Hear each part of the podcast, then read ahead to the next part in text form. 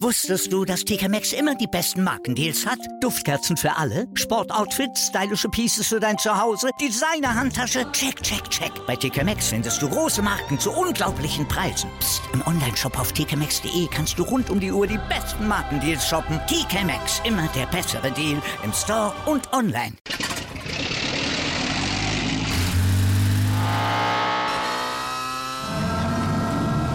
Von 0 auf 100. Aral feiert 100 Jahre mit über 100.000 Gewinnen. Zum Beispiel ein Jahr frei tanken. Jetzt ein Dankeschön, rubbellos zu jedem Einkauf. Alle Infos auf aral.de. Aral, alles super. Calcius Jamo Neu. Der Serie A Talk. Auf meinsportpodcast.de. Buonasera, liebe Tifosi, ist wieder kein Jahr neu, der Serie A Talk auf mein Sportpodcast.de. Mein Name ist Sascha Wagen, ich begrüße wieder mal meinen Serie Experten, René Steinhuber. Hallo, Fratello.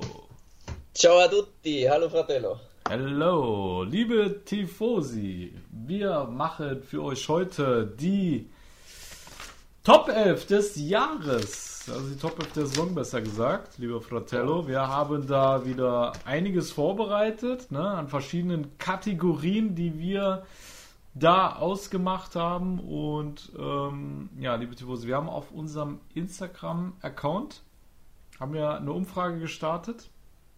Ja. Und da konntet ihr auch mitwirken. Lieber Fratello, du kannst da ein paar Worte zu verlieren zu dem Ganzen.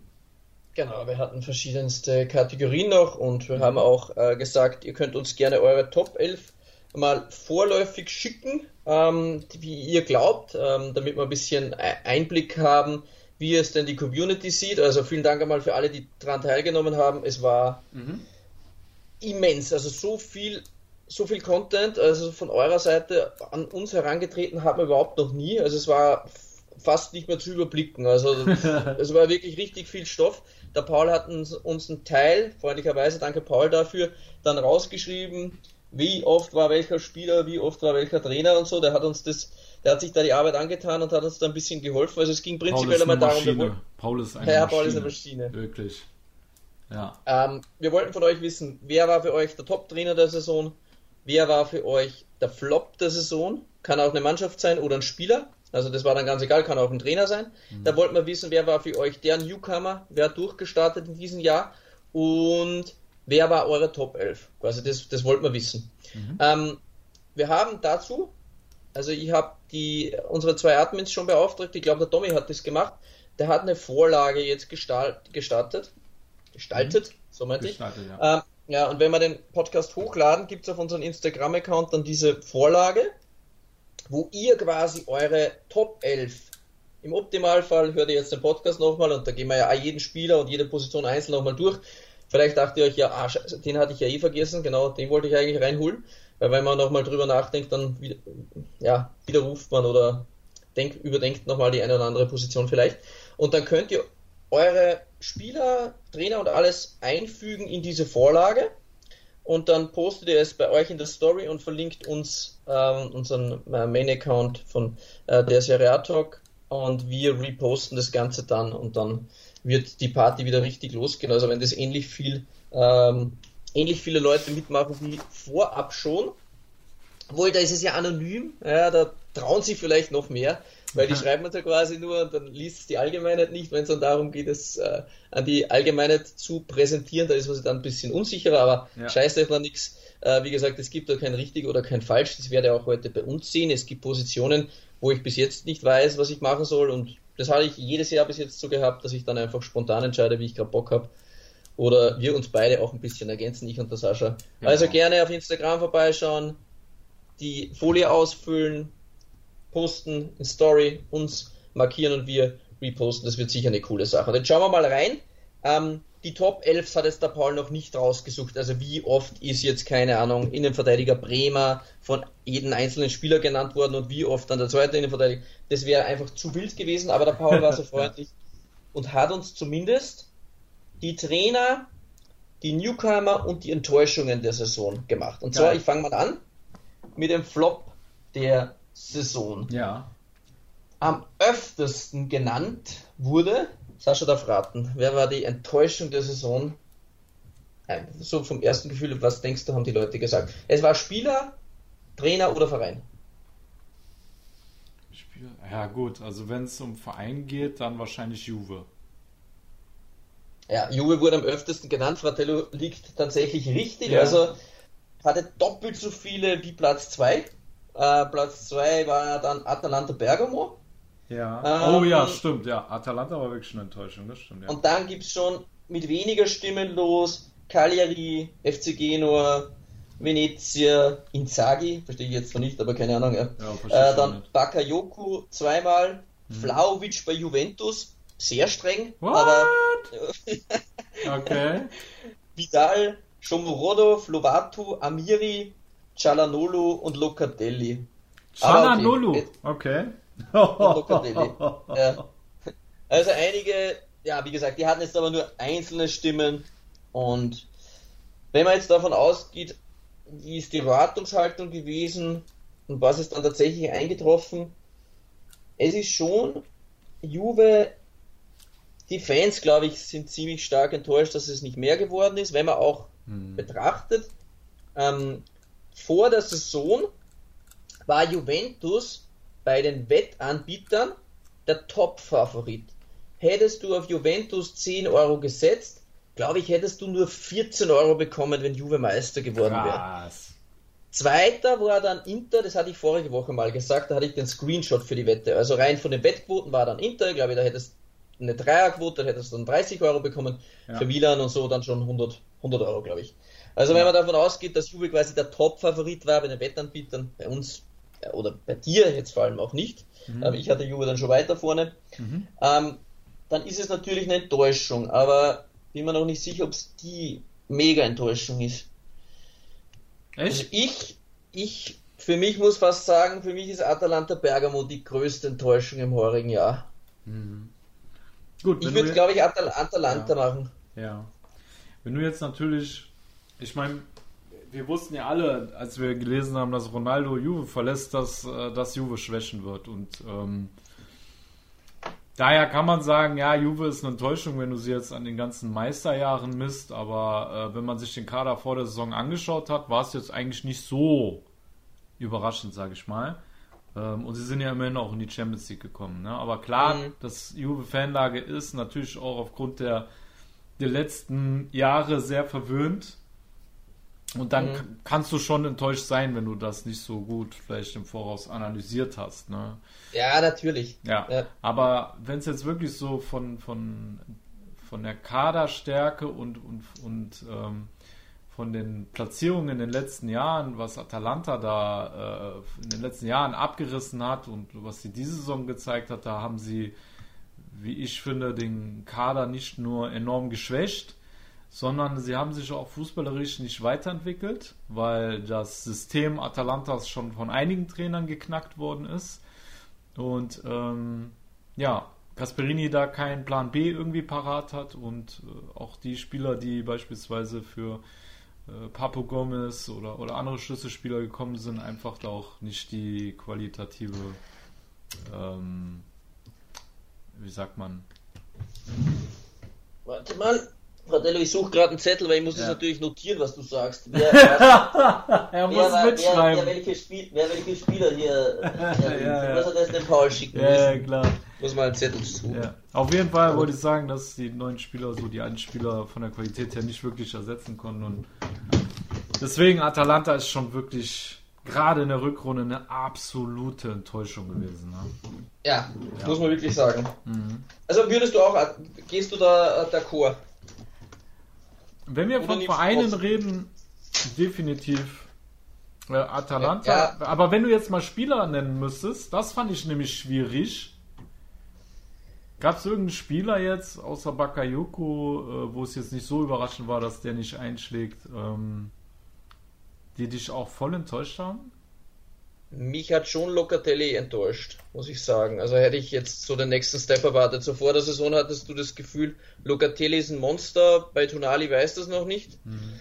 Jetzt ist ähm, Tonali ein absolutes Monster und Locatelli, ja, so brav halt. So, aber weißt du, so Du hast jetzt nicht das Gefühl, wow, der klopft jetzt an der Weltklasse an. Also ich war von Locatelli enttäuscht, ich habe mehr erwartet, muss ich ganz ehrlich sagen. Aber wenn ich jetzt einen Flop nennen müsste, dann ist Bakayoko schon einmal deutlich schwächer. Mhm. Also das war ja eine Vollkatastrophe diese Saison. Also schlechter geht es ja fast nicht mehr. Ja. ja, also bei mir war so, ich habe mir so die, die, die Mannschaften aus der oberen Tabelle angeschaut und habe da jetzt irgendwie keinen richtig krassen Flop ausmachen können. Ne? Also wir, wir reden ja von einem richtigen Flop. Na, eh ja nicht. Ich sage eher, ich hätte ein bisschen jetzt, mehr erwartet. Genau, ja. Aber wenn ich wirklich von absoluten Flop rede, dann muss ich schon zu Vereinen wie Venezia gehen oder Sampdoria. Zum Beispiel war ich von Sebastian Jovinko enttäuscht. Äh, der hat mhm. nur zwei Spiele gemacht in der Rückrunde, was ich sehr, sehr schade fand. Äh, wo ich mir definitiv mehr vom Transfer im Vor Vorhinein versprochen hatte und auch von Nani, ehrlich, ehrlich gesagt. Ich habe schon gedacht, dass er Klar, er ist jetzt auch nicht mehr der Jüngste, aber ich habe trotzdem gedacht, dass er Venezia da schon einen gewissen Impact bietet, genauso wie Jovinko Sampdoria und die beiden waren einfach tot. Also da war nichts. Mhm. Ne? Also das waren jetzt so zwei Spieler, die mir eingefallen sind. Ansonsten, weiß ich nicht, fand ich es dieses Jahr sehr schwer, da irgendwie einen Spieler auszumachen, wo die Erwartungshaltung voll groß vorher war. Mhm. Und man dann total enttäuschend sagen muss, boah, Alter, war wirklich ein Griff in Klo, dieser Transfer. Da war so in den oberen Tabellen Hälfte war da eigentlich nichts. Ja, von einem Griff ins Klo kann man da, da ja, tut immer auch schwer. Also ja, war jetzt nicht, nicht, wirklich was dabei. Mhm. Kannst jetzt auch nicht sagen, keine Ahnung, Felipe Caicedo war ein Griff ins Klo. Natürlich hat er nichts gespielt und war gar nichts jetzt ja. bei Inter wieder gekommen ist, aber das, ja. ja. was war die Erwartungshaltung oder so? Richtig. Das ist halt nicht so wild gehe ja. mit, mit einer gewissen Erwartung ins Spiel rein und denke mir, boah, der wird einen Unterschied machen auf der Position und wenn er dann halt nur brav ist, dann ist es halt schon quasi eine leichte Enttäuschung, aber deswegen ist er nicht der Flop der Saison. Richtig. Darum Richtig. würde ich jetzt Locatelli nie als Flop der Saison bezeichnen. Ich habe mir halt ein bisschen mehr erwartet. Ja, ja. Aber ja, keine Ahnung, schwer. Darum tue ich mir bei Vereinen leichter und für mich ist es Atalanta Bergamo. Ja, nee, das kann man schon unterschreiben, ja. Gut, dann haben wir Flop der Saison schon mal abgehakt. Ja, genau. Dann Trainer. sind die Newcomer gekommen. Ah, Newcomer, okay. Newcomer, ja. genau. Also wer ist quasi einmal ernannt worden? Das war äh, Skamaka, Abraham, Belanova, mhm. Zalewski, Miretti. Mhm. Zweimal Tonali, Tonali und, und Hicke von äh, Bologna. Leao mhm. auch zweimal, mhm. Newcomer und dann fünfmal so oft, also zehnmal Kalulu. Bei den Newcomern haben nicht so viele dran teilgenommen wie bei den Trainern zum Beispiel. Ja. Also Kalulu hat fünfmal so viele Stimmen wie der Zweitplatzierte. Krass. Ja, mhm. würde ich mich aber auch anschließen. Also bei mir war ähm, Kalulu auch ganz vorne, weil der wirklich so einen krassen Sprung gemacht hat, ähm, dass du da wirklich schwer an ihm vorbeikommst. Ich hatte neben ihm noch ähm, Anguissa von Neapel, aber mhm. der ist halt auch in der zweiten Hälfte dann verletzungsbedingt kürzer getreten. Äh, ja. Wenn ich auch toll fand, äh, da kannst du eigentlich in Sassolo fast die halbe Mannschaft holen. Maxim Lopez, überragende Saison gespielt. Fratesi, das waren auch für mich zwei krasse Newcomer und Raspadori äh, hat zwar davor in der Saison schon sechs Buden gemacht, aber der ist ja erst zu Ende der Saison so ähm, äh, wie soll ich sagen, ins äh, Scheinwerferlicht der Serie A gekommen. Und jetzt hat er in dieser Saison wirklich auch seine Qualität nochmal unterstrichen. Ne? Auch eine arme Traore. Also du kannst wirklich, und Skamaka, du kannst fast fünf Leute von Sassolo so als Newcomer irgendwie da äh, nominieren. Aber das, was Kalulu da im Meisterschaftsrennen abgerissen hat, war halt wirklich krass. Und ähm, deswegen denke ich mal, ist die Bewertung da auch ziemlich eindeutig bei den Tifosi.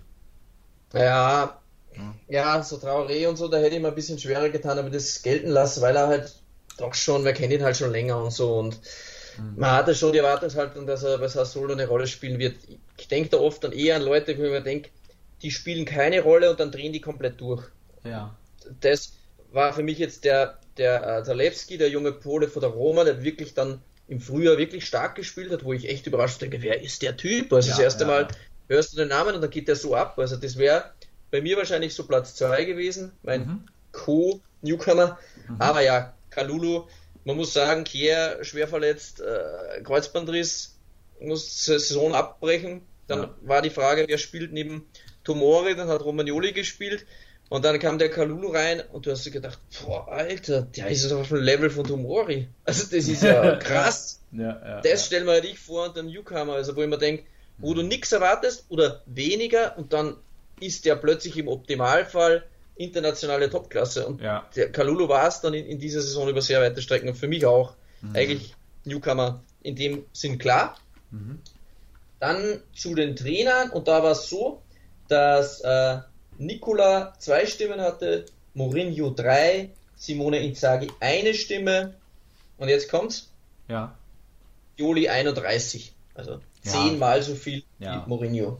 Ja. Ist, ist auch, finde ich, gerechtfertigt, jetzt äh, ohne die Milan-Brille irgendwie anzuziehen und nicht nur, weil er den Scudetto geholt hat, sondern auch, welche Hindernisse er zu bewältigen hatte in der Saison. Ne? Die ganzen Verletzungsprobleme, also er muss die Mannschaft jedes Mal irgendwie anders aufstellen, musste kreativ werden. Plötzlich war der Sechser Spielmacher und der Spielmacher war dann Rechtsverteidiger und oh, es war wirklich sehr kreativ äh, wie Pioli agieren muss. Und ich denke mal, angesichts der Umstände, dass er nicht den stärksten Kader hatte von allen Teams Mhm. und dann noch die Verletzungsseuche, die, wo sich Ja. ein Spieler die Hand dem anderen gegeben hat im Lazarett, äh, muss man ihm wirklich äh, das Ganze eingestehen, dass er wirklich der Trainer der Saison war. Ne? Ja, also in Frage gekommen, klar. Ähm, Nikola war natürlich überragend, äh, diese Rettung noch, äh, das ist auch eine einmalige Geschichte Den habe natürlich. ich auch, ja. Den hab Ja, ich auch. aber ich habe halt gern, und das ist für mich jetzt auch bei der Top 11 quasi so ein Kriterium, nicht nur das natürlich, aber ich habe gern dann jemanden, der es dann über die ganze Saison dann genau. stark war. Jetzt Ja. nicht nur ein paar Spiele und so. Ja. Und von dem her war er dann für mich eigentlich raus und sind dann eigentlich Inzaghi übergeblieben und Pioli. Ja. Mourinho, dazu war man in der Serie einfach zu wenig, muss ich ganz ehrlich sagen. Also, dass ich da jetzt Mourinho nominiert hätte, Mhm. die, nee, das ist mir zu weit weg von der Champions League. Und Für mich auch. die, Confer die Conference League ist eh eine nette Sache, aber mehr aber auch nicht. Also Ja. da muss von Mourinho schon noch mehr kommen. Er hat sich weiterentwickelt, er spielt attraktiver, er traut sich mehr, also das schon, außer im Finale der Conference League. da war es da war es nicht ganz so mutig, aber egal. Ah, aber dann war es zwischen den beiden und muss schon sagen, bei Inzaghi hat sehr, sehr stark gemacht. Ja. Das Erbe konnte antreten, ja. hat sie spielerisch dann trotzdem mit anderen äh, Mitteln ausgestattet, war dann auch ansprechend nach vorne hin, bei konnte trotzdem eher das Ergebnis im Vordergrund gestanden und Inzaghi hat ihnen dann schon spielerisch was mitgegeben. Genau. Ähm, hat er auch schwierige, schwierige Phasen. Sie haben die Copper gewonnen, sie sind in der Champions League Gruppenphase weitergekommen, haben sich dort eine ordentliche Schlacht mit Liverpool geliefert, Vizemeister. Also auf jeden Fall mein Co-Trainer wäre auf jeden Fall Inzaghi. Aber was du angesprochen hast, ja, Pioli, mit den Umständen und, und was der auch ja, den Spielern da in der letzten Phase mitgegeben hat und wie die Spieler über ihn auch sprechen und, und so menschlich, was Pioli, glaube ich, äh, mit sich bringt, hat er sich da nochmal weiterentwickelt. Da war er schon immer stark, aber ich glaube, da ist jetzt auf einer ganz, ganz hohen Ebene und, und, und taktisch von der Flexibilität auch, muss man sagen, ja, Pioli verdient Trainer Ja. der Saison. Ja. Auch gewählt worden von der Liga, nicht nur von Calcio Siamo neu. Ja, kann, kann ich auch total verstehen. Wenn ich noch im erweiterten Kreis hatte, war Davide Nicola, wie wir eben schon angesprochen hatten. Ich fand auch Spalletti muss man würdigen, was er mit äh, Neapel geschafft hat diese Saison. Ja. Muss man auch den Hut vorziehen, äh, auch wenn äh, manche Neapel-Ultras äh, lieber sein Auto klauen und ihn weghaben wollen. Ähm, ich finde auch, dass wir Andrea Zoli äh, loben müssen, der Ja. mit Empoli den Klassenerhalt direkt geschafft hat, der nicht mal annähernd in Abstiegsgefahr Und jetzt nicht mehr im Politik. jetzt nicht mehr Trainer ist. Ja, da habe ich auch nicht schlecht gestaunt, als ich das gelesen habe. Aber ich sehe für Cagliari eine gute Zukunft. Ich weiß, er ist zumindest im Gespräch bei Ihnen. Also Ja. wäre für Cagliari wahrscheinlich eine gute Sache. Ja, warten wir mal ab, ob es da hingeht. Und ich finde auch, dass wir Italiano äh, definitiv noch nennen müssen, weil er jetzt zum ersten Mal seit Jahren es geschafft hat, dass die Fiorentina zumindest international spielt, auch wenn es äh, nur die, äh, die Conference League ist. Aber wie lange hat Florenz nicht mehr international gespielt? Ist auch schon ein paar Jährchen her, ne? Ja. Ja. Na, absolut. Ich glaube, du hast die richtigen erwähnt. Ähm, ja. Mhm. Ja. Es hat auch äh, Tudor bei Hellas eine gute Rolle gespielt. Jetzt Ja. Früher, ja, da war es oft so ein bisschen hin und her, aber trotzdem für das, für die Voraussetzungen, sie sind Neunter geworden, Mhm. äh, war schon eine starke Leistung. Ja. Aber da ist jetzt auch wieder Umbruch am Start und so müssen wir mal schauen. Mhm. Waren schon einige gute da. Mhm. Ähm, aber ja, ich glaube trotzdem absolut verdient. Ja. Dann haben wir diese Unterkategorien quasi fertig. Ja. Jetzt ist die Frage, ob wir bevor wir reinstarten, noch eine Pause machen oder schon, wo wir schon die erste Position besetzen dürfen? Ich würde sagen, wir machen noch die Torhüter-Position und die Abwehr und dann machen wir eine Pause, dann machen wir Alles klar. Mittelfeld, dann wieder Pause und dann Sturm, weil du kennst uns, wir labern da eh wieder ewig lang rum und ich glaube, dann machen wir es am besten so, ja? Ja. Alright, dann, äh, liebe Tifosi, gehen wir zur Top 11 der Saison. Wir fangen an mit den Torhütern. Mhm. Und ja, da war, war bei mir die Sache eigentlich ziemlich schnell klar. Ähm, das haben die Statistiken hergegeben, das äh, hat der Meistertitel hergegeben, ähm, das hat seine Persönlichkeit auch hergegeben und ich glaube, alle wissen, über wen ich rede. Mike Magnard hat es bei mir ins Tor geschafft. Ne? Es gab keinen, der öfter zu Null gespielt hat in der Liga, 17 Mal insgesamt. Er hat 79,6% seiner äh, Bälle abgewehrt. Er war in sehr kritischen Momenten immer auf der Höhe. Ja, selten gepatzt. Ich kann mich nur an einen Spiel erinnern, wo er gepatzt hat. Ansonsten war der Kerl absolut wichtig, vor allem als Führungsspieler für die Mannschaft und vor allem als Aufbauspieler. Ja, ich Mhm. glaube, äh, es gibt keinen Torhüter in der Serie A, der am Ball ebenfalls stark ist, so wie äh, Manja und ja, deswegen war es bei mir ziemlich klar. So im erweiterten Kreis hatte ich jetzt noch Ospina und äh, Rui Patricio Ja, von der Roma. genau. Ja. Bei dir? Ja, du hast sehr viel, glaube ich, erwähnt. Ähm, Mhm. Ich habe äh, bei der Vorbereitung auch sämtliche Top 11 von allen möglichen Seiten und Who Scored und Opta und FODMOB und es gab keine einzige Seite, wo Mike Manier nicht in der Top 11 war. Ja. Ähm, er ist voriges Jahr auch von der französischen Liga zum besten Torhüter geworden. Dieses Jahr das von der Serie A geschafft, auch von der Liga quasi ist er zur Top 11 gewählt worden. Mhm. Ähm, es war schlichtweg in 99% der Fälle war es absolute Weltklasse. Also er gehört, glaube ich, auch im Weltfußball zur obersten Riege und Mike Magnon spielerisch auf der Linie in der Strafraumbeherrschung als Führungsspieler.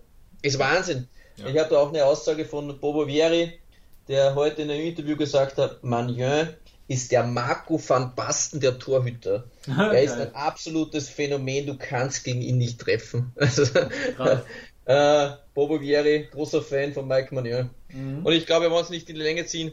Die Leute, die du im erweiterten Bereich hattest, ich hatte zum Beispiel im, im äh, Herbst, Top 11 des Herbst, hatte ich Ospina im Tor. Mhm. Da war das nämlich, weil äh, Magnon äh, vier, fünf Spiele mal verletzt gefehlt hat. Der ist dann ziemlich schnell zurückgekommen und da hatte ich gesagt, er hat jetzt, Ospina war sehr stark, Magnon war sehr stark, aber Magnon hat vier Spiele gefehlt. Das war quasi ein Drittel zu der Zeit.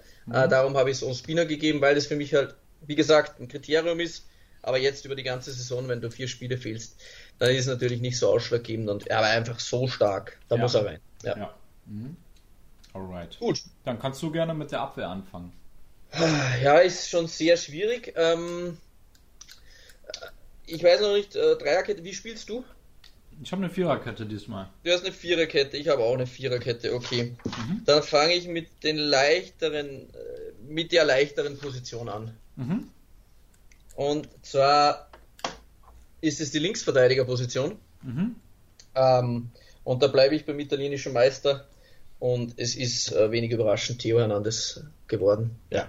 Ja. Eine, ein kongeniales Duo auf der linken Seite von Milan, die ja, die Entscheidung in Wahrheit herbeigeführt hat für die, für die rot-schwarzen Mailänder. Die linke Schiene war einfach abartig brutal und Theo Hernandez, wenn man, was war es, vorletzter Spieltag, das Tor hernimmt, was er in George Weah-Manier über 70 Meter abgerissen hat, dann sieht man eigentlich, also, oder das spiegelt eigentlich die Saison von Theo Hernandez wieder, dieser unglaubliche Wille und er für mich mittlerweile auch einer der Führungsspieler, die die Mannschaft auch mitreißen, der Emotionen kreieren kann.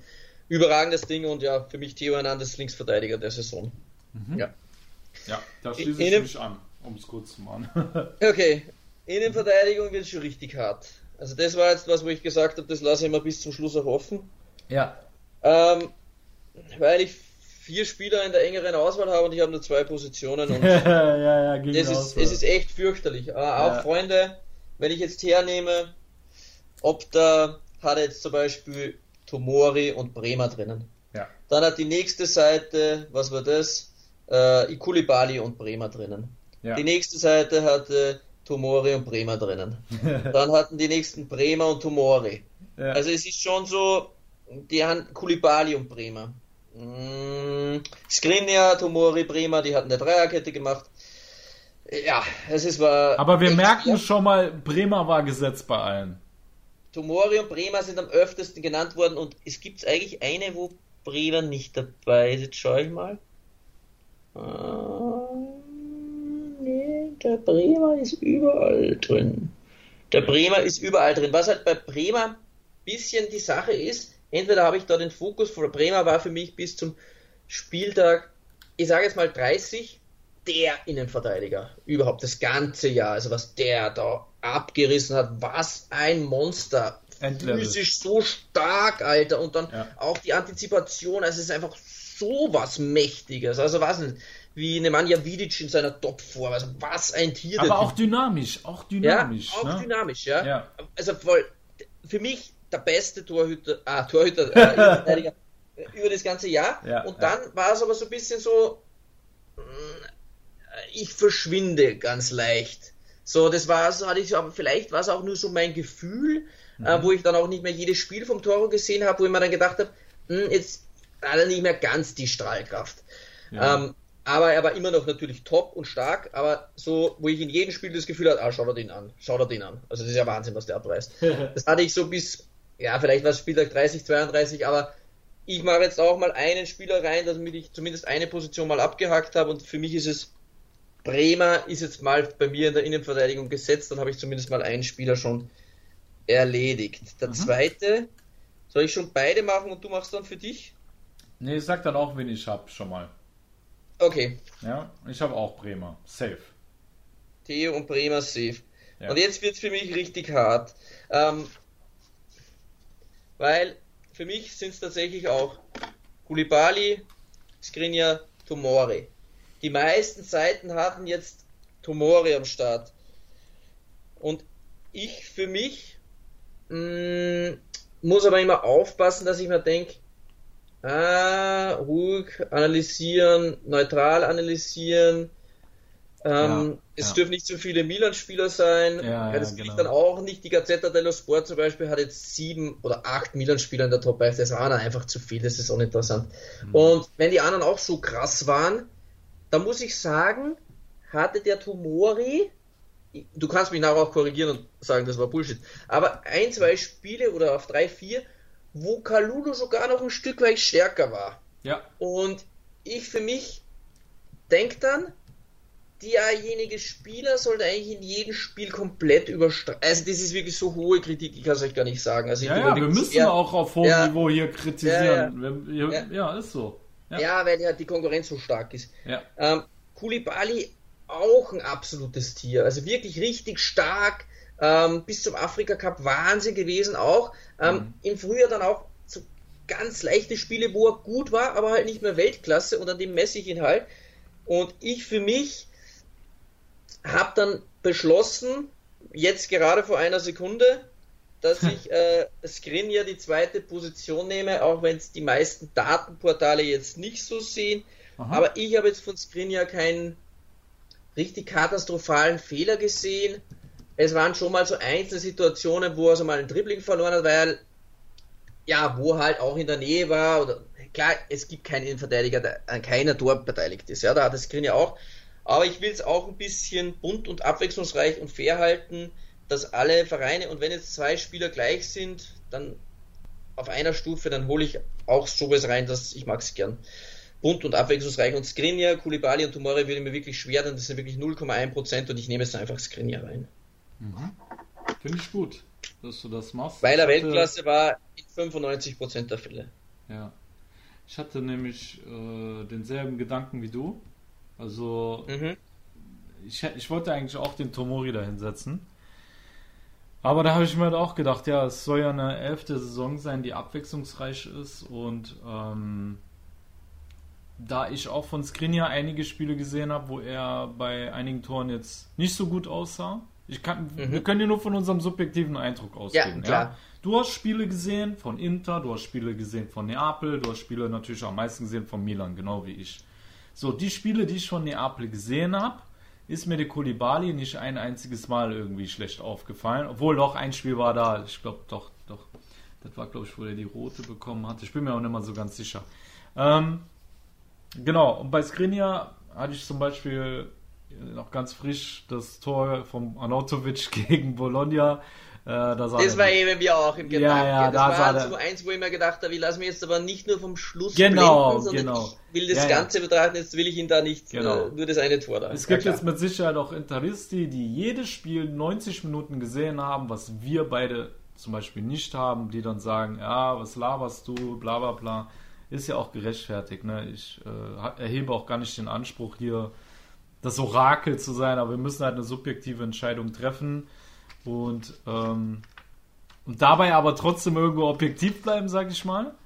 Und ich habe mich. Ja, aber ich glaube, jeder, der, der daran teilnimmt, der während dem Podcast zuhört und sich die Namen durchdenkt, der weiß ja, wie schwierig es ist. Ja, ja. genau. Also es ja. gibt natürlich auch Leute, die wissen alles zu 100 Prozent und nur Richtig. sie haben recht, das ist ganz klar. Genau. Aber ich glaube, jeder, der, der kannst du auch eine Münze werfen. Also wie gesagt, genau. die Spiele, die du halt von Neapel gesehen hast, ich habe so das Gefühl, du könntest eventuell Kulibali nominieren. da war halt jedes Mal krank. Und ja. ich für mich war halt, keine Ahnung, ich habe jetzt nicht jedes Spiel gesehen, aber schon eine Vielzahl von Inter und da habe ja. ich halt immer das Gefühl, Skriniar ist halt dort halt momentan wirklich der Abwehrchef. Er ist der stärkste Mann, es ist Bastoni stark, ja. Defre etwas schwächer gegenüber die zwei, aber auch Bastoni war richtig gut. Aber Skriniar halt wirklich, wo ich so in jedem Spiel das Gefühl hatte, na, Skriniar ist schon der Beste Mann. Ja, Skriniar war das schon. Aber der, darum habe ich Skriniar und Sascha Baharian hat Khalidou Koulibaly. ja, genau, so ist es.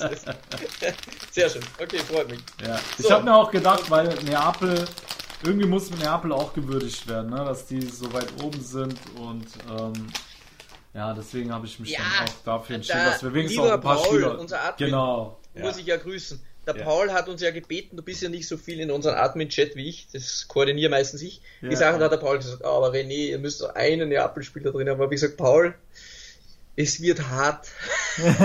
das habe ich aber mitgelesen. Hart. Das hatte ich ja, mitgelesen es wird richtig hart. So, ich ja. weiß es nicht, Paul, ob es sich ausgeht für einen Neapel-Spieler. Die Konkurrenz ist unerträglich. Genau. Und es wird leider hart. Ja, aber Sascha, lieber Paul, Sascha hat schon einen. Also genau, ich hoffe, Paul. du bist zufriedengestellt. Ja. Der, der geht an dich, der Kulibali, der geht an dich. genau. Alright, gut. So, und jetzt die schwerste Position, vielleicht mhm. sogar des Jahres, aber mhm. da bin ich am flexibelsten, ja. weil sich für die Rechtsverteidigerposition meiner Meinung nach niemand aufgedrängt hat, ja. im Sinne davon, dass er die ganze Saison Weltklasse war. Richtig das hat man jetzt auf den Positionen, wo wir jetzt gesprochen hätten, Alter, wenn da ein paar so Leute gewesen wären wie die Innenverteidiger, dann wäre es leicht gewesen. Ich habe auch gesehen, eine Seite hat es ganz leicht gemacht. Ja. Die haben Rechtsverteidiger weggelassen und haben Skriniar spielen lassen. ja, so kannst du auch. Ja, machen. wir müssen ja einfacher machen. Dann habe ich die Innenverteidiger auch dabei. Da war Bremer und Tomori Innenverteidigung und dann war rechts Skriniar. So leicht ja, gemacht, ne? Ja, so machen wir das einfach. Ja, ich stelle jetzt rechts äh, Tomori hin. da habe ich ja. es mal ein bisschen leichter gemacht. Ne? Ja. Aber so machen es wir nicht. Zumindest lasse ich den Sascha jetzt nicht durchgehen. und da war es für mich dann so, dass ich mir gedacht habe, boah, wer hat die meist, die längste Zeit der Saison? Wo hatte ich immer in meiner subjektiven Einschätzung das Gefühl, er war rechtsverteidigungsmäßig stark, konstant und hat was abgerufen. Da gibt es für mich so ein paar so Namen mhm. Di Lorenzo, mhm. Molina von Udinese, mhm. ähm, Kurt Rado, mhm. ähm, Milan-Spieler würde ich jetzt nicht nennen, weil war auch zu viele Verletzungen. Calabria, Florenzi war, wenn er gespielt hat, stark, aber es sind zu wenig Spieler. Also Milan-Spieler meiner Meinung nach kannst du nicht mit reinholen. Nee. Ähm, ja, dann habe ich mal eh schon ein bisschen schwerer getan. Also, ähm, dann habe ich mir die, die, haben mir die Namen immer wieder so durch den Kopf gegeistert, mir wieder überlegt, puh, aber wer, wer war es dann, wer war es dann? Zum Beispiel, ähm, warum ist jetzt der, der Dumfries für mich nicht dabei gewesen? Das war dann ein bisschen so der Grund, weil der erst so ab dem Spieltag 14, 15 so richtig Stammspieler geworden ist. Und das ist mir einfach dann fast ein zu langer Zeitraum für, 36, äh, also 38 Spieltage, da haben wir gedacht, ja, ja, ja. das war fast ein bisschen zu viel. Er war wirklich stark, aber hat ein bisschen zu lange gebraucht. Wäre es mhm. jetzt die Top 11 des Frühjahrs, wäre es eine andere Sache. Ja. Aber zum Beispiel auch der, wie heißt der von Empoli? Äh, Stojanovic, äh, glaube ich, der Rechtsverteidiger, der war auch noch stark. Ja. Ähm, und ich bin jetzt auch noch immer so hin und her. Ich hatte mit unseren Admins vor ein paar Wochen so eine Diskussion und da hatten die das Gefühl und ich auch, dass ich Molina nominiere. Sascha schläft schon ein bei meinen. Äh, nee, nee, alles gut, alles gut. Hier ist so dunkel draußen und dann aber, äh, überträgt sich das. Ja. Jetzt ist es trotzdem so, was für Eindrücke hatte ich immer? Und mein Gefühl ist trotzdem, mhm. dass Rado, wenn er am Platz war, hatte ich immer das Gefühl, er kann den Unterschied für Juve ausmachen. Er ist ein Spieler, der alles reinwirft, der viel Energie hat, der das Trikot würdigt. Ich spüre da so irgendwie so die Energie und da sich jetzt keiner so 100% aufdrängt, war für mich dann Rado von den Namen der, der mir meisten im Hinterkopf dann geblieben ist, wo ich mir immer wieder gedacht habe, oh, schau mal, Quadrado, der überläuft da wieder drei, vier Leute, geile Flanke, ah, auch nach hinten wieder giftig. Hatte sicher auch seine Spiele, wo er kacke war. Keine Frage. Aber wie gesagt, auf der Position ist für mich jetzt nicht, drängt sich jetzt niemand so massiv auf. Ja. Darum hole ich Quadrado rein. Mhm. Aber ja. Ich habe genau dieselben Gedanken wie du. Ich habe mir gedacht, wenn es eine Position hier gibt, wo ein Juve-Spieler reingeholt werden kann in die Mannschaft, dann ist es diese Position. Und deswegen war ich, habe ich gar nicht lange überlegen müssen. Ich habe Quadrado direkt reingeholt, weil wenn ich Juve. Ah, du hast ihn auch geholt, okay. Ich habe ihn okay. auch reingeholt, weil wenn ich Juve gesehen habe, war er eigentlich immer eine Konstante. Er war meistens der Spieler, der ähm, am meisten den Ball hatte, der äh, vorangegangen ist und der einer der wenigen Konstanten in einer schwachen Juve-Mannschaft dieses Jahr war. Und mhm. ähm, ja, dementsprechend, äh, wie du selber sagst, es hat sich sonst wirklich keiner aufgedrängt. Also wo du sagst, ey, mhm. an dem kommst du jetzt nicht vorbei. Und, äh, genau. Ja. Du das Gefühl hast, der muss jetzt, ist der so. muss jetzt unbedingt rein. Ist so. Ja. Genau. Aber schön. Dann ja. haben wir da was. Haben wir das schon okay. mal? Dann, äh, die Verteidigung und die Torwartposition. Genau, die haben wir jetzt. Ähm, dann würde ich sagen, gehen wir in die Pause nochmal im Mittelfeld, ne? Ja, zum Alles klar. Liebe Tifosi, bis gleich nach einer kurzen Pause bei Calciamo Neu, der Serie Talk auf mein Sportpodcast.de. Wusstest du, dass TK Maxx immer die besten Markendeals hat? Duftkerzen für alle, Sportoutfits, stylische Pieces für dein Zuhause, Designer-Handtasche, check, check, check. Bei TK Maxx findest du große Marken zu unglaublichen Preisen. Psst. im Onlineshop auf tkmaxx.de kannst du rund um die Uhr die besten Markendeals shoppen. TK Maxx, immer der bessere Deal im Store und online. Wieder live von ihrem Toyota-Partner mit diesem Leasing-Auftakt. Der neue Toyota Jahreshybrid. Ab 179 Euro im Monat. Ohne Anzahlung. Seine Sicherheitsassistenten laufen mit. Und ja, ab ins Netz mit voller Konnektivität. Auch am Start die Toyota Team Deutschland Sondermodelle. Ohne Anzahlung geht's in die nächste Runde. Jetzt los sprinten zu ihrem Toyota-Partner. So, liebe Tifosi, da seid ihr wieder bei Calciamo Neu, der Serie A Talk auf mein Sportpodcast.de. Wir machen weiter mit dem Mittelfeld ähm, von unserer Top 11 der Saison. Und ja, lieber Fratello, welches System spielst du im Mittelfeld? Das ist jetzt gerade die Frage. Ich bin bei zwei Positionen unentschlossen. Und das ist aber abhängig, wer bei mir spielt. Entweder spiele ich 4-3-3, dann muss aber der eine Spieler raus. Ja.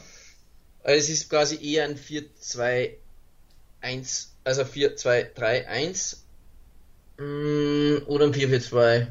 Dann hätte ich nämlich für alle Platz. Also ich spiele 4-2-3-1. Nur schon mal mm, vorab, spielst du. Falls du dich ja. daran orientieren willst. Ja, ich glaube, ich spiele es auch. Ja. Ich muss dann Spieler opfern. Aber gibt es zumindest Argumente auch dafür, obwohl er Weltklasse war, warum es dann nicht ganz gereicht hat. Aber es werden jetzt einige Köpfe rollen und ihr könnt uns gerne an die Wand schießen, aber ja, äh, es ist halt anders. so. Ja, ja. Es, es, geht nicht anders. Es sind da richtig krasse Leute am Start, jetzt wird es halt richtig wild. Ja. Und da, da bleibt halt der ein oder andere auf der Strecke. Es, ja. es gibt kein richtig oder falsch, es gibt.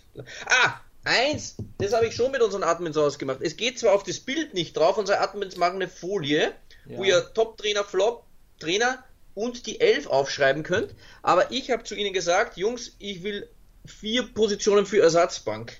Dann hat der Tommy gesagt, ah, das bringt aber nicht aufs Bild drauf. Ja, gesagt, ja aber das hilft mir nichts, weil ich drehe sonst durch. ähm, und, und dann hat, dann hat er mal, ja, dann machen wir das im Beitrag unten, wenn wir auf Instagram posten. Sascha oder fünf Leute für die Ersatzbank, ha? weil fünfmal darf auch wechseln. Das wird dann unten eingetragen. So machen wir das noch, das beschließe ich jetzt. Das wird dann zumindest eingetragen, auch die haben es natürlich nicht verdient, aber wer, hast du von der Verteidigung schon, wen wer unbedingt rein müsste, wer auf der Bank wäre? Äh, ja, auf der Bank würde bei mir landen auf jeden Fall Di Lorenzo. Ähm, wobei, wie viele ähm, aus, warte mal, Fünf. fünf Stück haben. Dann wird es wahrscheinlich auch von Torhütern eine, einen auf der Bank haben, ne? Mhm. Also aus welchem Manns Mannschaftsteil wie viele Ersatzspieler? Also Tormann Das kannst du dir aussuchen, du kannst da wechseln, wie du willst. Ich sag jetzt mal einer da. Also Mittelfeld machen wir mal Safe 2. Dann sind schon drei. Machen wir Abwehr noch einen und Sturm einen. Ja, okay. Dann. Dann würde ich sagen, ja, wenn im Tor würde ich dann auf die Bank setzen Ospina. Dann Mhm. ähm, in der Abwehr würde ich dann doch Tomori auf die Bank setzen statt Di Lorenzo. Tomori Mhm. war wirklich ein Härtefall. Ja, dann kommen wir jetzt zum Mittelfeld. Da werde ich dann zwei Leute auf die Bank setzen. Okay, passt. Und ich hole rein. Ähm, ich hole aber jetzt äh, Koulibaly rein Ja, und Rui, Rui Patricio. okay. Äh, Rui, Koulibaly und Tomori. Da passt dann. Dann habe ich in Neapel, äh, in Paul für, die, für seine harte Arbeit auch zufriedengestellt. genau. ja, genau. So. Okay, dann machen wir die gleiche Aufstellung. Mhm. Ich fange, oder kannst du gerne, fang du mal an. Machen wir Okay. so. Sollen wir erstmal mit den beiden Sechserpositionen anfangen? Fangen wir mit den beiden Sechserpositionen an. Okay. Also, ich glaube, jeder weiß Bescheid, welchen Sechser ich jetzt nennen werde. Er ist der Sechser, er ist der, das Gehirn äh, der Intermannschaft und äh, auch der Herzschrittmacher und alles läuft über ihn daher. Brozovic war für mich sehr klar. Ich habe mir da bei, den, bei beiden Positionen wirklich nicht schwer getan. Ähm, zum einen Brozovic und sein kongenialer Partner wird Sandro Tonali. Ich glaube, das ist ein defensives Mittelfeld, wo sich jede Top-Mannschaft der Welt die Finger nachleckt und äh, ja, deswegen war ich da eigentlich sehr schnell fertig, obwohl ähm, man natürlich im defensiven Mittelfeld genauso noch einen Barella hätte nennen können, der auch überragend war. Drei Tore gemacht, zwölf Torvorlagen. Das ist wirklich ein krasser Wert von Barella, auch wenn er da eher den äh, Mezzala gibt, sag ich mal. Ähm, Mhm. Aber mit Sicherheit einer auch, der, der, der da die Sechs spielen kann und äh, jo, genau.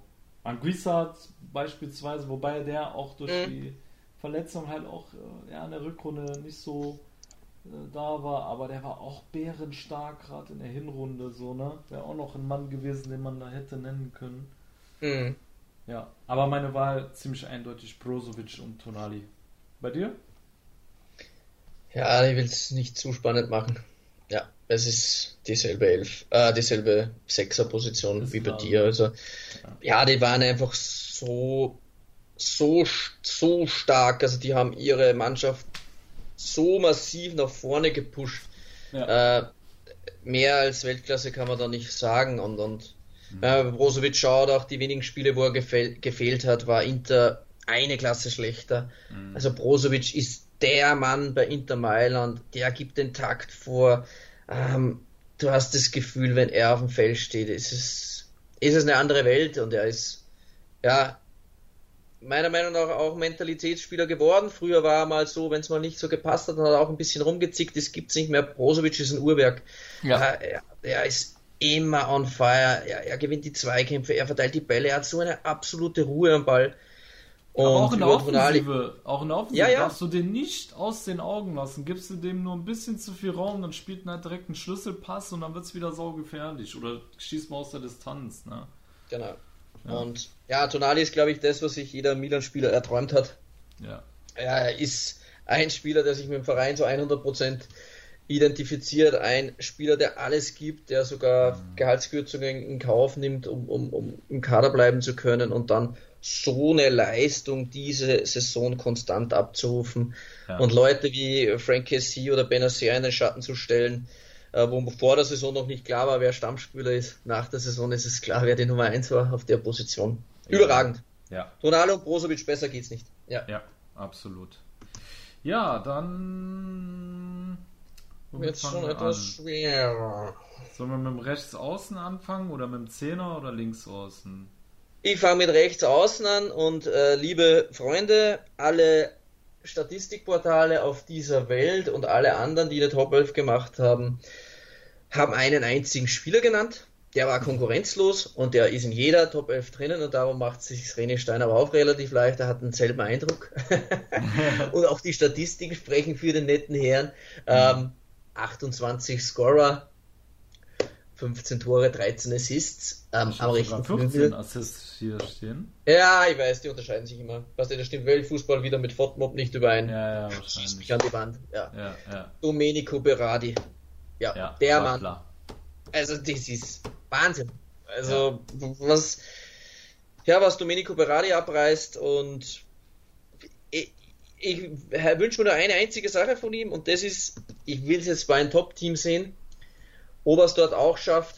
Wir hatten immer unsere Zweifel oder wir haben immer noch unsere Zweifel, wie es beim Top-Team ausschaut, aber für Sassuolo das ist einfach das perfekte Team für ihn und da, da wächst er jede Saison über sich hinaus über sie ist jetzt vielleicht der falsche Ausdruck, wir wissen es noch nicht. Vielleicht ist das ein normales Niveau. Ja? Ja. Aber jetzt ist es Zeit, jetzt muss er den Sprung wagen. Diesen Sommer muss er weg, wo auch immer er hinwechselt. Das, äh, so einen rechten Flügel braucht jede Mannschaft. Und ja, das ist die einzige Frage, die bleibt. Ähm, Domenico Berardi war so, so stark und so viel besser als alle anderen auf der Position, dass ich deswegen, glaube ich, auch auf alle einig waren. Ja, klar, Antonio Candreva zum Beispiel, wenn man hat auch sehr stark viele Statistiken auch angeführt. Gerard Deulofeo, das sind schon Leute, die gute Qualität haben.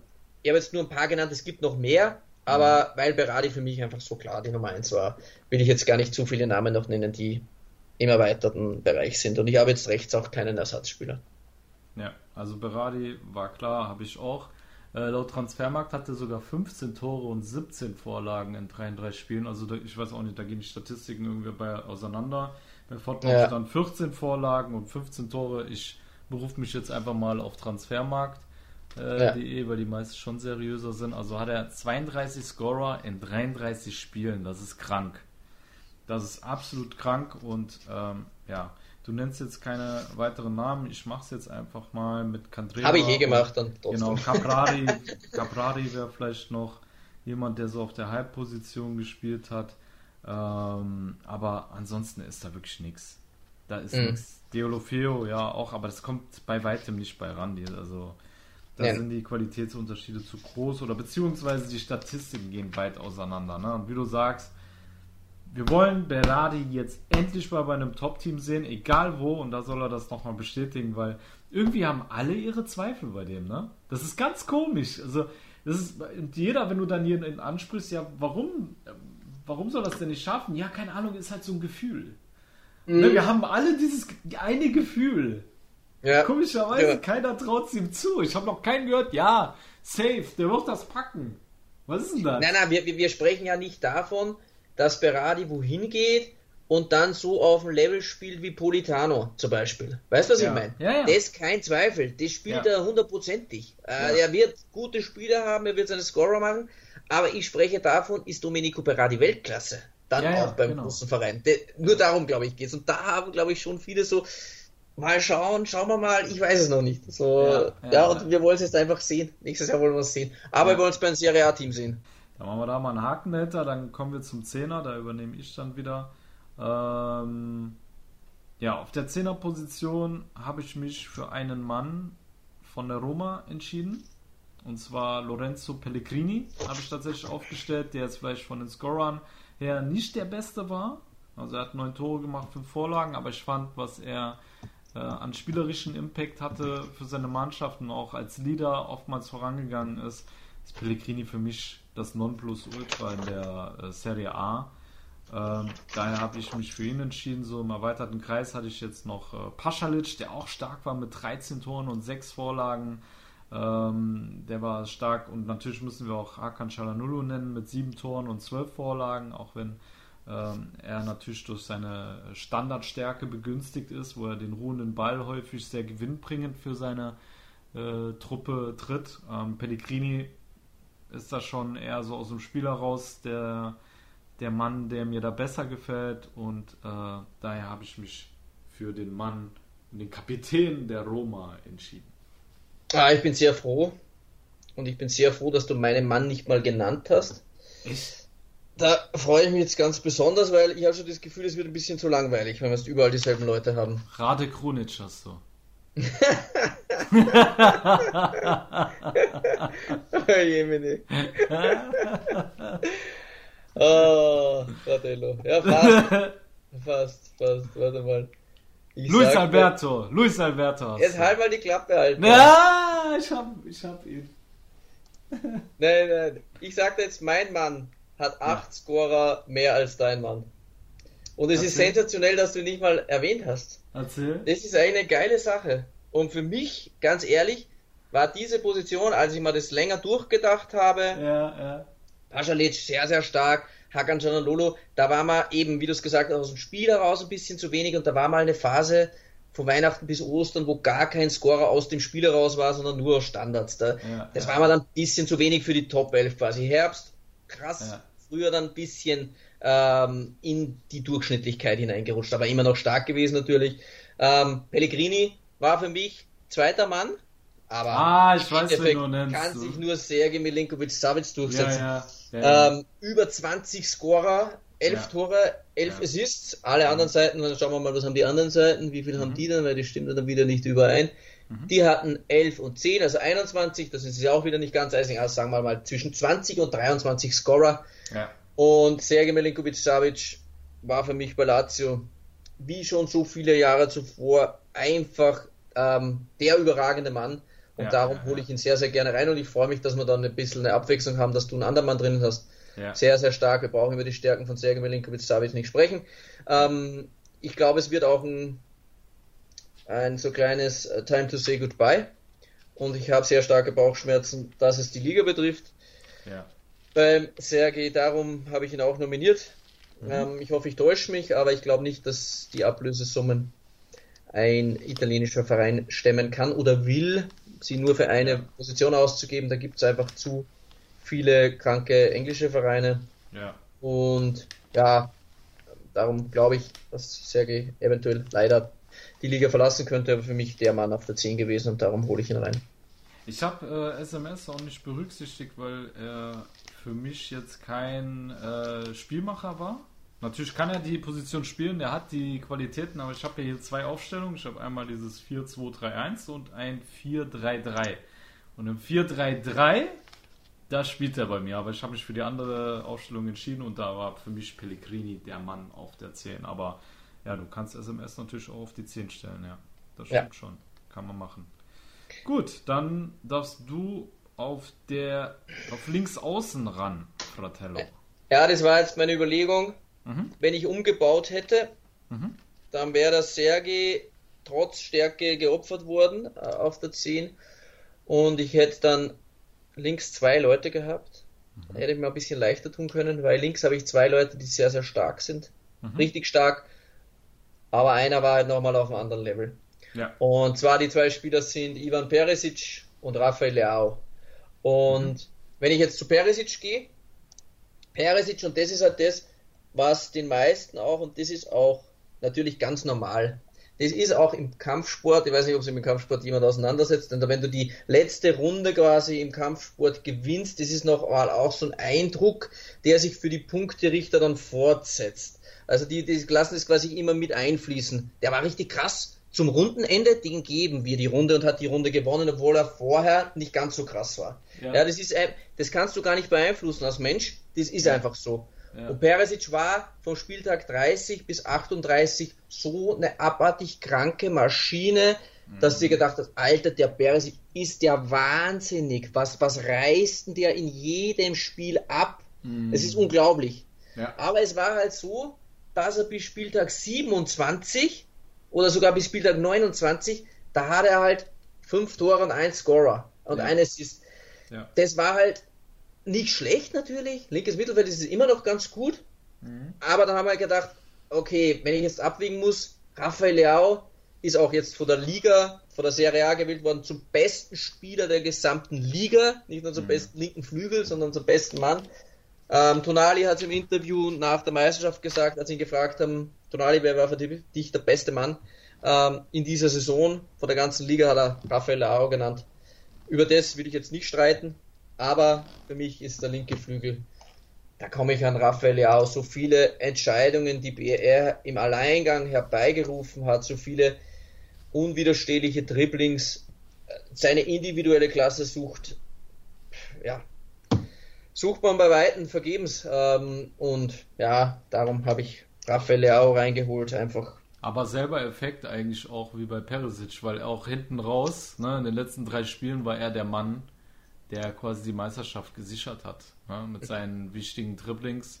Aber er hatte ja insgesamt über 20 Scorer und doch Ja, ja, ich weiß, aber er hatte auch Phasen gehabt, wo er ein Formtief war, wo er aus 5 Metern den Ball 5 Meter übers Tor geschossen hatte und so.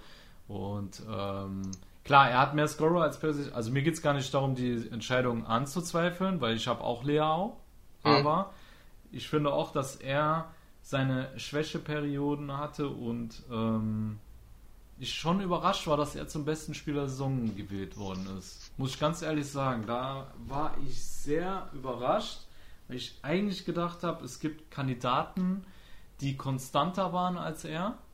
Mhm. Ähm, aber vielleicht halt nicht so eine, wie sagt man, nicht so eine spektakuläre Position gespielt haben. Das ist ja immer so, dass Offensivspieler immer die Herzen gewinnen und die, die Spieler, die gegen ja. den Ball stark sind, die defensiv sind, die, die können konstanter sein und es wird nicht so gewürdigt. Also wenn wir jetzt wirklich nach Konstanz gehen müssten, dann hätte ich einen Tonali oder einen Brozovic eher als Spieler der Saison nominiert als einen Leao. Ne? Ja, sehe ich genauso.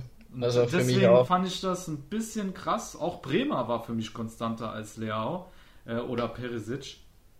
Äh, deswegen hat mich das schon überrascht, muss ich ganz ehrlich sagen. Ne? Aber wie du sagst, das ist. Es ist das Spektakel einfach, genau, glaube ich. Genau. Darum ist er für viele einfach der. Und auch Spieler, hinten, so. Genau, und auch hinten raus, dass er halt wirklich, genau wie Perisic in den letzten Spielen alles abgeliefert hat und dann der letzte Eindruck der frischeste irgendwie ist. Ne? Mhm. Ich glaube, das hast du eigentlich ganz gut erklärt, auch von der Psyche her, ähm, wie das dann läuft bei den Menschen. Ja, und dementsprechend ähm, ich habe mich auch für Leao entschieden, aber für mich war er nicht der beste Spieler der Saison, muss ich ganz klar sagen. Für mich auch nicht. Ja. Da ist schon ziemlich viel Brozovic so dabei. Brozovic, wer war noch? Klar, Magnon ist fast konkurrenzlos auch. auch. Ja. Tonali, Brozovic, so, das sind ja. so die Spieler wahrscheinlich, ja, ja wo ich ja. so ein Brozovic, weil wir von Konstanz reden, Leao, hatte Berardi eigentlich auch? Berardi ja, auch? Berardi auch eigentlich. Ja, muss man auch. Doch, doch auch, ja, ja. ja.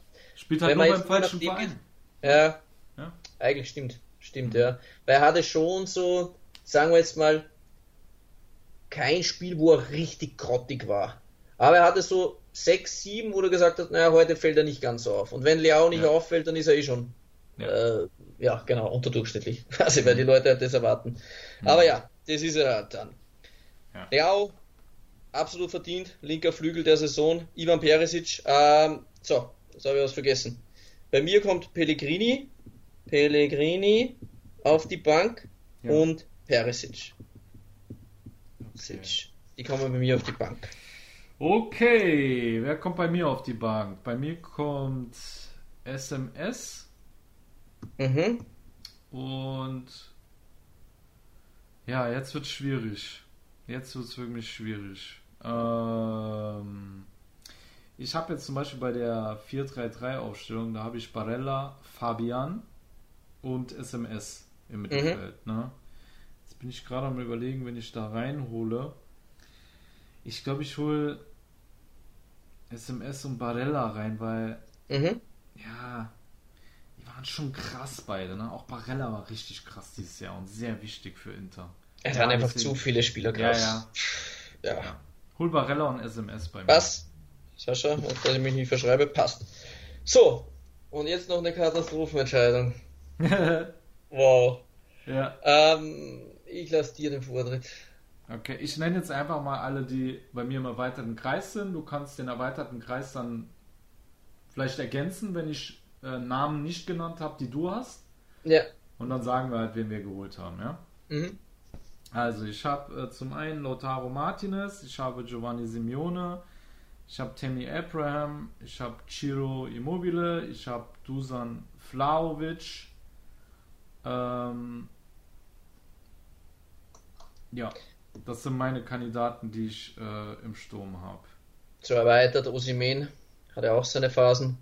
Marco Arnautovic muss man auch sagen, wenn man ähm, berechnet, die Tore, die er erzielt hat im Verhältnis zu den Gesamttoren von Bologna, Mhm. hatte er, war an 33 Prozent aller, aller Tore hat er erzielt. Das war nicht ist krass. beteiligt, sondern nur die hat er erzielt. Das ist krass. Und da muss man schon sagen, wie viele Leute, die da immer so gesagt haben, ja, Arnautovic, der, Balo, der, der Balotelli, der Nächste und, und der ist eh nichts, den kannst du die Tolle werfen bei Bologna. Und wir haben schon gesagt, na schauen wir mal. Also ich, wie gesagt, beim österreichischen Nationalteam habe ich ihn sehr oft gesehen und da hat er einfach ähm, extrem sich weiterentwickelt von der Mentalität her. Und ich habe gehofft, dass er so einen Sprung macht und, und sicher auch zu nennen. Natürlich jetzt für mich kein Thema jetzt für die Top 11, aber so im erweiterten Bereich. Ich glaube, dann haben wir alle so weit abgeholt. Ja. Das ist nur eine Katastrophenentscheidung jetzt. Ähm, Es ist richtig hart. Ähm, ich, ich, was machst du deine? Warum, warum und wieso? Oder bin ich dran? Ich weiß es gar nicht. Nee, ich war dran, aber äh, ich meine, die Stürmer werden an ihren Toren gemessen, deswegen Ciro Immobile mit 27 Toren, zwei Vorlagen. Äh, ja, war ja nicht nur der ähm, nee, Topscorer kann man nicht sagen, weil Berardi mehr hatte. ja, nicht, nicht auf allen Seiten. Ja, nicht auf allen Bei Seiten. mir Das- ist er auf einer Seite auf Platz 1. Ja. ich, ich, ich halte ihn jetzt mal laut Transfermarkt, war Ja. gerade der Topscorer, aber ähm, ja, wir kommen an Chiro mal wieder nicht vorbei. Ne? Und ähm, ich glaube aber, dass Vlaovic, wenn er nicht zu Juve gewechselt wäre, dann hätte er es wahrscheinlich geschafft. Da Mhm. bin ich mir eigentlich relativ sicher, weil ähm, Juve halt nicht diesen Angriffsfußball spielt, diesen radikalen Angriffsfußball, den äh, Italiano spielen lässt, der auch sehr früh pressen lässt und äh, die gehen nach vorne richtig drauf und ich glaube deswegen die Spielweise von Allegri hat Vlaovic in der Rückrunde gar nicht gut getan, sonst wär, wäre er es wahrscheinlich geworden oder es wäre auf jeden Fall noch enger geworden, als es am Ende ohnehin schon war. Ne? Mhm. Ja, Ja. aber ist halt jetzt alles auch hypothetisch, was ich laber. Aber, Genau, ja, jetzt habe ich nochmal bei, bei Footmob geschaut, da haben Berardi und Immobile auch gleich viele Scorer. Es ist echt krass, wie sich das unterscheidet. Das ist echt der Wahnsinn. Das ist echt, das ist echt krass, ne? schlimm. Ja, bei mir ist es auch so. Ich habe da versucht jetzt, der engere Kreis war dann auch so, äh, war wieder so die Konstanz das Ausschlaggebende, für, warum ich für was entschieden habe. Ich habe ich habe mich kurz auch wieder fast blenden lassen von der Psychologie, die habe ich euch ja vorhin erwähnt, so Ja. von dem letzten Spielen. Ja. Da wollte ich schon fast Lautaro Martinez reinholen. Und dann habe ich mir aber gedacht, ich mir das wirklich ganz in Ruhe rein. Ich schaue da alles nochmal an. Und da waren einfach zu viele Phasen, wo er auch zu unkonstant war, wo er nicht ganz so stark war. Ähm, das war jetzt wirklich zum Schluss hingehen, wo wieder absolut alles überragt hat. Aber es war nicht so das ganze Jahr über. Bei Vlaovic muss man sagen, er ist überragend gewesen bei der Fiorentina. Das war Wahnsinn. Also der Spieler, wär, der Mann wäre der Spieler der Saison gewesen. Hätte man abgebrochen im Jänner. Ja? Also Wahnsinn. Und dann bei Juve, zu Juve gewechselt, dann aber auch zu Beginn sehr stark gewesen. Gleich zu Beginn noch Vlaovic, alle gesagt, oi, oi, oi, oi, oi, Juve, Scudetto, äh, Obacht. ja. Aufpassen, meine Damen und Herren. Cristiano Ronaldo ist weg, Vlaovic ist hier. Die regeln Ja. das noch. Juve wird noch Meister. Vergessen viele, auch viele Juve-Fans haben da noch dran geglaubt. Und es war auch wieder ist ein bisschen enger geworden. Ja. Und dann war aber so mal Schwächephase ist schwer zu sagen. Es ist, äh, hat er keine Schwächephase. Ja, aber es war so, wo er nicht mehr ganz so krass war. Er hat trotzdem getroffen, hat seine Scorer gemacht, aber es waren so ein paar so Spiele dabei, wo er nicht mehr ganz so krank war, wie er es schon im Herbst hatte. Und darum, es wäre jetzt natürlich, wir könnten es jetzt ein bisschen bunter machen und so, und ich hole es Vlaovic rein, aber ich habe mir dann einfach Giro Immobile angeschaut und Giro Immobile hat insgesamt, glaube ich, einmal äh, wegen grippalen Infekt gefehlt, einmal hat er eine Magen-Darm-Grippe, dann hat er mal Coronavirus und wenn Giro Immobile nicht gerade eine Verkühlung, eine Erkältung oder irgendein Virus in sich hatte, hat er in jedem Spiel eigentlich getroffen. Ja. Also wenn, dann kann Giro Immobile nur irgend so Bakterien oder Viren außer Kraft setzen, aber ansonsten, das scoret er in jedem Spiel. Und für mich war es dann einfach so, ja klar, wenn jetzt jemand eine Top 11 macht, sage ich, viele werden Immobile jetzt nicht unbedingt reinholen, weil einfach, ja, Flauwitsch ist der Name, schlechthin. Mhm. Oder auch die Interfans werden sagen, ähm, Lautaro war der Name schlechthin. Er hat einfach so viel entschieden für Inter. Aber ich muss das versuchen, jetzt im Sturm wirklich nüchtern zu betrachten und da war Immobile einfach der konstanteste, der wirklich über das ganze Jahr hinweg seine Scorer gemacht hat, auch wenn es mhm. komischerweise, komischerweise in den letzten Jahren, wo er Torschützenkönig geworden ist, da gab es weniger Zweifel daran, ob es Immobile werden kann. Dieses Jahr hast du so das Gefühl, ja, die Leute haben in Immobile ein bisschen unterm Radar gehabt, oder ist es bei mir so vorgekommen? Ich weiß nicht, aber ich nominiere auch Immobile. Mhm. Ich denke mal, was, was auch für Immobile spricht, oder besser gesagt, was gegen Lautaro spricht, ist halt, dass er ähm, die meisten vergebenen Großchancen hatte. Ne? Also Inter hat sich ja die meisten Torchancen herausgespielt von allen Serie A-Teams und ich behaupte jetzt einfach mal, wenn Lautaro äh, abschlussstärker gewesen wäre, dann hätten wir vielleicht jetzt einen anderen Meister. Und mhm. äh, deswegen, das ist für mich schon ähm, eine Sache, wo sich beide unterscheiden, ne? weil Chiro ähm, da eine Abschlussquote von 17% hatte und Lautaro Martinez eben nur von 13,7%. Und das ist natürlich auch ein Qualitätsmerkmal, was beide unterscheidet und deswegen ähm, ja, war für mich das schon klar, dass äh, mit äh, Chiro da der abschlussstärkere Stürmer auch verdientermaßen oben steht. Und ja, deswegen geht das nicht nur aufgrund der meisten erzielten Tore, geht die Torhüter, äh, die Torhüterkanone. die Stürmerposition. Ja, genau. Geht dann an ihn. Ja. So, und ich hole jetzt Flavic natürlich trotzdem mit rein. Ähm, das waren Nuancen, nicht falsch verstehen. Ja. Flauwitsch ist ein Monster. Ich glaube auch, jetzt irgendwie nichts falsch verstehen. Die Leute verstehen ja teilweise so viele falsch, Sachen falsch. Wir müssen ja alles so ausführlich jetzt in meinem Podcast erklären, dass man nicht was falsch verstehen kann. Mhm. Haben ja immer wieder Unklarheiten. Ähm, immer wieder kommt es ja dazu der ein oder anderen Diskussion und dabei ist es schlichtweg auch, auch darum gegangen, dass irgendwas falsch aufgenommen war. Also Flauwitsch ist für mich der Stürmer. Nicht falsch verstehen. Flauwitsch ist für mich der beste Stürmer mit dem größten Potenzial, mit der stärksten Physis, mit den kranksten Anlagen. Ich glaube aktuell vor den Serie A-Spielern oder vor den Stürmern kann Flauwitsch theoretisch auch Weltfußballer werden. Also ja. bitte versteht mich nicht falsch, nur weil er jetzt nicht statt Immobile spielt. Ähm, mhm. Aber er hatte halt einfach eine Spur weniger Spiele, wo er krank war. Jetzt könnte ja jemand dann, keine Ahnung, Schreibt uns jemand auf Instagram und sagt, sagt ja alle besoffen, Flauwitsch ist der viel bessere Mann als Immobile. Ja, das mag schon sein, er hat bessere Anlagen und so. Ja, ja, es ja. kann auch mal ein anderes Level erreichen. Aber ja, ja. diese Saison konstanter war Giro. Weißt du, wer die krankeste Abschlussquote hat in der Serie A? Ich habe es jetzt gerade nicht da liegen, nein, du sagst es mir. Also von den Stürmern war es tatsächlich Giovanni Simeone. Der hatte okay. 17,9% Abschlussquote. Ich hatte im Herbst in der Top 11, hatte ich äh, Simone, Simone reingeholt. Ja, ja, ja, der ist leider in der Rückrunde, war da, äh, war da nicht mehr so viel. Aber was lustig ist, es ist sogar ein Mittelfeldspieler von Atalanta, der hat 20,6% und das ist Mario Pasalic. Krass, ne? Von Bergamo, Atalanta Bergamo Pasalic hat die krasseste Wert. Wow. Also okay. Abschlussquote, ja. Also, Abschlussquote, ne? ja, ja. Ist am wow. kältesten von allen. Ja. Ist als Mittelfeldspieler. Ich bin auch überrascht wow. gewesen, als ich das okay. gelesen habe. Okay. Hm? Wenn man der Statistik glauben darf. Ne? Wir wissen ja. Äh, Dass sich ja alle Portale etwas unterscheiden. genau.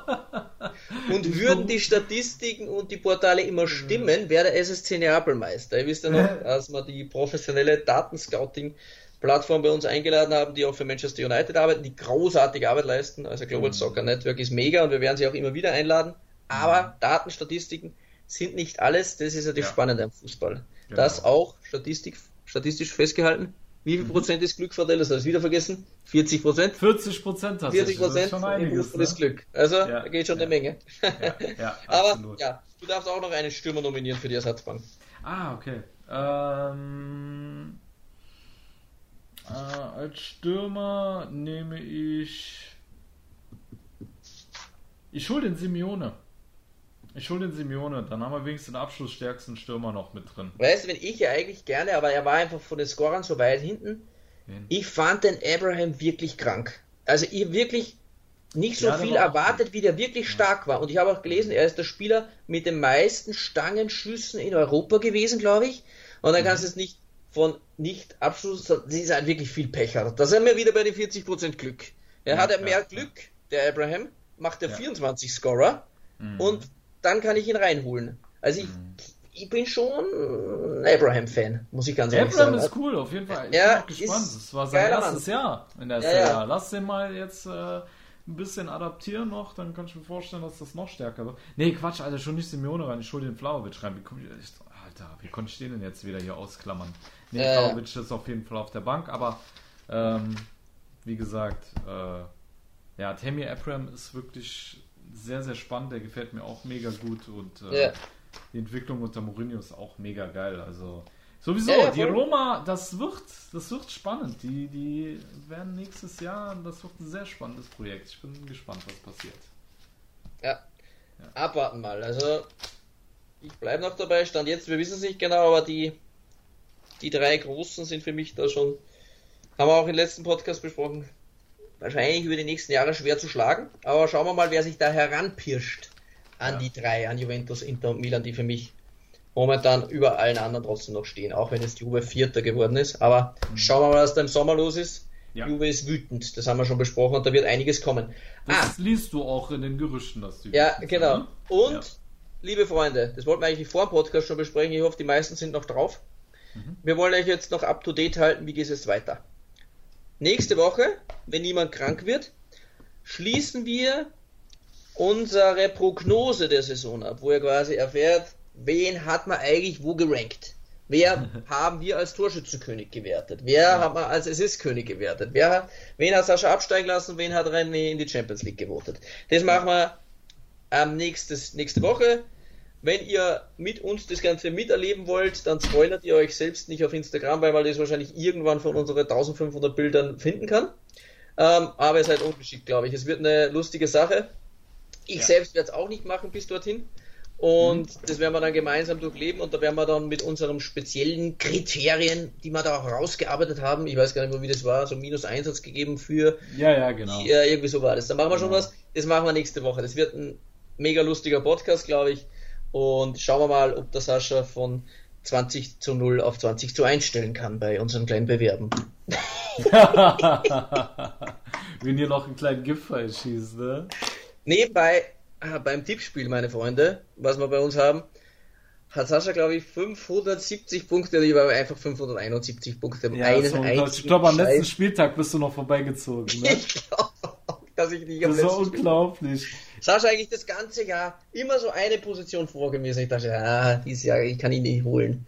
Sascha im Tippspiel, das geht nicht. Äh, aber äh, am letzten Spieltag, ist- ich habe gar nicht mehr geschaut, muss ich ganz ehrlich sagen, die letzten Spieltage.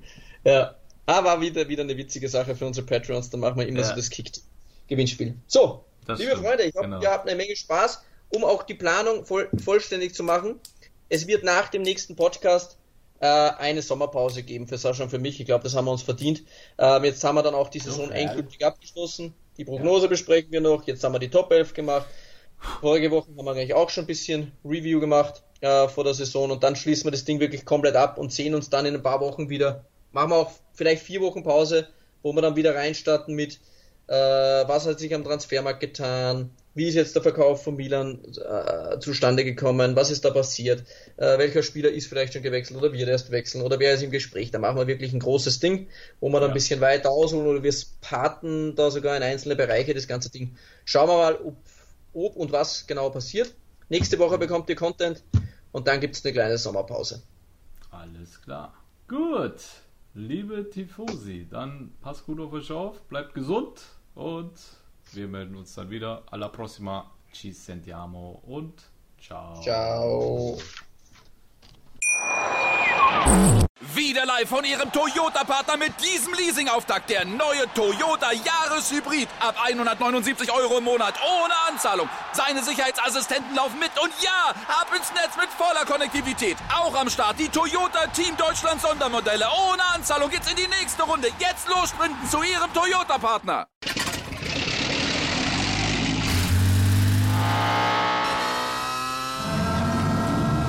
Von 0 auf 100. Aral feiert 100 Jahre mit über 100.000 Gewinnen. Zum Beispiel ein Jahr frei tanken. Jetzt ein Dankeschön, rubbellos zu jedem Einkauf. Alle Infos auf aral.de. Aral, alles super. Calcius Jamo Neu. Der Serie A Talk. Auf meinsportpodcast.de.